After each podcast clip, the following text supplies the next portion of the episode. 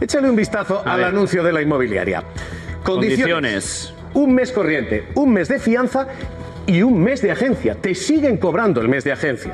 Lo que no te tenían que cobrar, te lo siguen cobrando al inquilino. ¿Por qué? Porque ahora ya no te dicen que te están dando un servicio de inmobiliaria.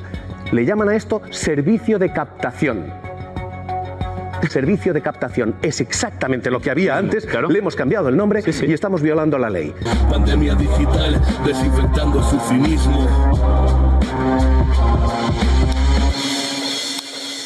¡Acá atrás! Fijaros, hay una.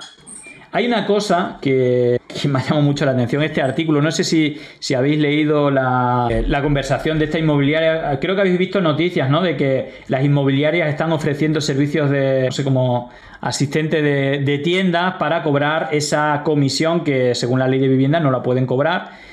Y, claro, aquí eh, una de, de sus clientes en una inmobiliaria de Murcia, pues le dijo, oye, mm, no estamos interesados, pero me parece mal que nos hayas dicho que tenemos que pagar esto si esto no se puede hacer. Y le llamaban roja, incluso borra el mensaje. Bueno, vamos a ver la conversación completa, vamos a ver esta noticia, esta noticia de público, en la cual, pues creo que muestra también hasta qué punto, ya lo hemos visto con el asunto de Castilla y León, como, bueno, hay una normativa, pero no la vamos a respetar, ¿sabes? Como, y si, y si no lo hace, pues te invadimos y te metemos miedo a, a los veterinarios que están detrás de, de, cumplir la normativa, ¿no? Bueno, pues en este caso, fijaros la conversación, que no tiene desperdicio, ahora, bueno, ahora la vamos a ver completa. Que comentan aquí, alquilar un piso en España se ha convertido en muchos, en muchos casos en un calvario. El problema no es solo el precio de los alquileres, que, pues, que ese ya es un tema bastante importante, que esté por las nubes, o que haya que hacer prácticamente una gincana para cumplir todos los requisitos que te piden los propietarios. Eso en Madrid, ya os digo que es alucinante, es increíble. Tampoco ayuda mucho las inmobiliarias. Les, eh, les recomendamos que lean el artículo que llevamos este jueves en nuestra portada sobre las trampas de esta empresa para vulnerar la ley de la vivienda y seguir cobrando comisiones al inquilino. También les recomendamos el post de Tremending que publicamos el pasado miércoles sobre los trucos de las inmobiliarias y los caseros para saltarse la ley de la vivienda.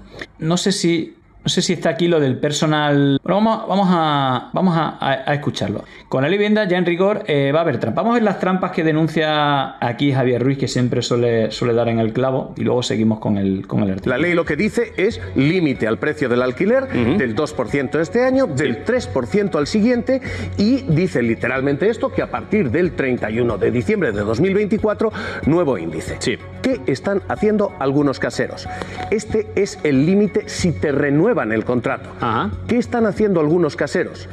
Anularte el contrato. Cancelarlo. Lo que están haciendo es literalmente esto. Te disuelven el contrato. Uh -huh. Esto está pasando especialmente con estudiantes. Ajá. Cambia uno de los estudiantes y te crean un contrato nuevo. Y te suben el precio. Y te están subiendo el precio ahora mismo entre un 5 y un 10%. Así que entre el doble y el triple, el triple. de lo que te permite la ley. Sí. Esta es la primera. Cómo caseros se saltan la ley. Hay una segunda que es cómo las inmobiliarias se están saltando la ley. ¿Recuerdan ustedes esta? Esta fue la gran novedad sí. de esta ley. Los gastos de gestión inmobiliaria sí. y de formalización del contrato Esto es lo que los paga el arrendador, Uh -huh. es decir, el propietario no de el, la casa. No el inquilino. Bueno, nos hemos asomado tan, tan, tan tarde como ver, hoy mismo, a ver los esta mañana. Vamos a alquilar casa. Mira, esto, por ejemplo, no está mal. Qué bonito, ¿eh? Edificio señoral. Personal shopper. 168 metros. Antes no me salía el nombre, estaba diciendo disparates. Personal shopper, gastos de personal shopper, así de compra. Los cuadros no va mal, ¿eh? Maravilla, no va mal. ¿eh? Échale un vistazo A al ver. anuncio de la inmobiliaria. Condiciones. Condiciones. Un mes corriente, un mes de fianza y un mes de agencia. Te siguen cobrando el mes de agencia. Lo que no te tenían que cobrar, te lo siguen cobrando al inquilino. ¿Por qué? Porque ahora ya no te dicen que te están dando un servicio de inmobiliaria. Le llaman a esto servicio de captación. Servicio de captación es exactamente lo que había antes. Claro. Le hemos cambiado el nombre Sí, sí. y estamos violando la ley. Insisto, estos son caseros, Sí. estos son inmobiliarias. Nos queda, ya digo, una ley, varias trampas. Nos queda la tercera trampa. Échale un vistazo a esto. gastos de la vivienda. Decía la ley, los gastos generales del inmueble corren a cargo ahora del arrendador. Y decía, solamente los que son individualizables corren a cargo del arrendatario. ¿Qué significa esto en castellano? Por ejemplo. La luz, si tú pagas la factura de la luz, esa la pagas tú. Claro. La calefacción, si es tu calefacción, la pagas tú. Pero si hay calefacción central. Los gastos de comunidad, la tasa de basuras, eso lo paga el propietario, no lo paga el inquilino. Bueno. Bueno, eh, una de las trampas que, hacían era eso del, personal shopper. Bueno, con todo, eh, algunos anuncios de inmobiliaria siguen siendo esta comisión, que quien quiera alquilar el apartamento, ¿vale? Así que ahora lo hacen con otros nombres, gastos de captación, lo de personal shopper, lo he visto también en algunos sitios, etcétera. Y luego el tema de no poder subir, según la ley, de más de un 2% o un 3% para el siguiente, ¿vale? Bueno, esto son algunas de las mejoras de la ley de vivienda que pues algunas agencias pues se han saltado por el forro, ¿no? En este sentido, la Asociación de Consumidores Facua ha denunciado a 33 agencias inmobiliarias que ella sepa mantienen el cobro de honorarios al arrendatario en camuflado como otro servicio. La ley de vivienda lo prohíbe. Público también ha detectado casos de propietarios que exigen al, arrendatario sufragar el gasto de impago, el seguro de impago. No vamos a extendernos porque el artículo que llevamos en nuestra portada, firmado por nuestro compañero Jairo Vargas, se explica eh, detalladamente esos trucos. Bueno, ahí está el artículo, pero a mí lo que me interesa es un ejemplo práctico que todos podamos entender de un caso real.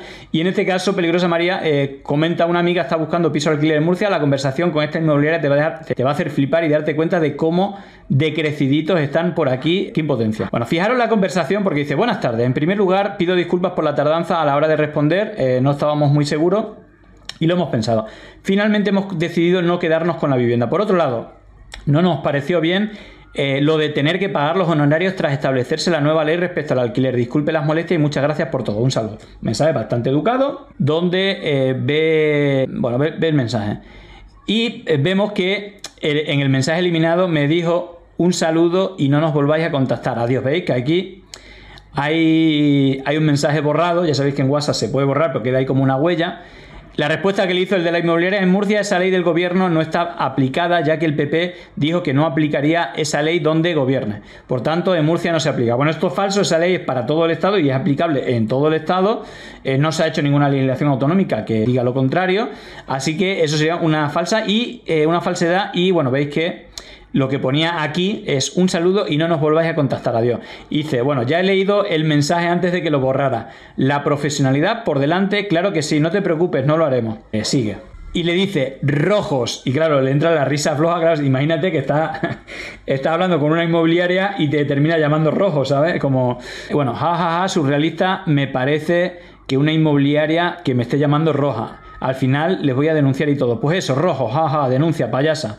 Ok, bueno, yo no sé si denunciará, pero, pero aquí hay, no sé hay, capacidad de denunciar. Creo que por aquí a más de uno, bueno, mira, eh, Rubén le pregunta aquí inmobiliaria, no sé si al final se denunciará.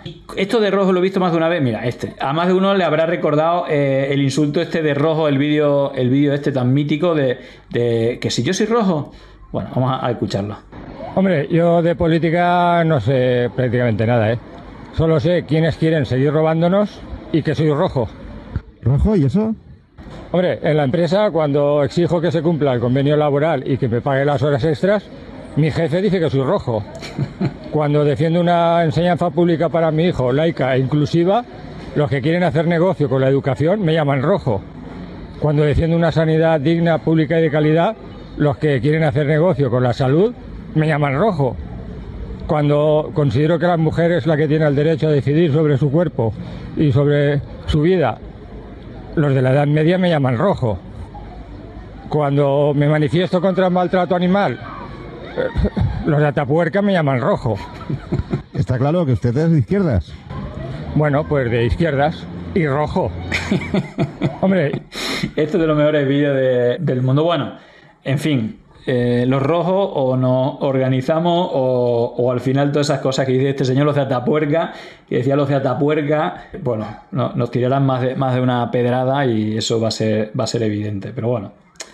Llegó el momento de no estar callado, de desmontar inventos que vienen envenenados. Es contrainfo, que no es lo mismo. Pandemia digital, desinfectando su finismo. Gracias por la suscripción, muchísimas gracias.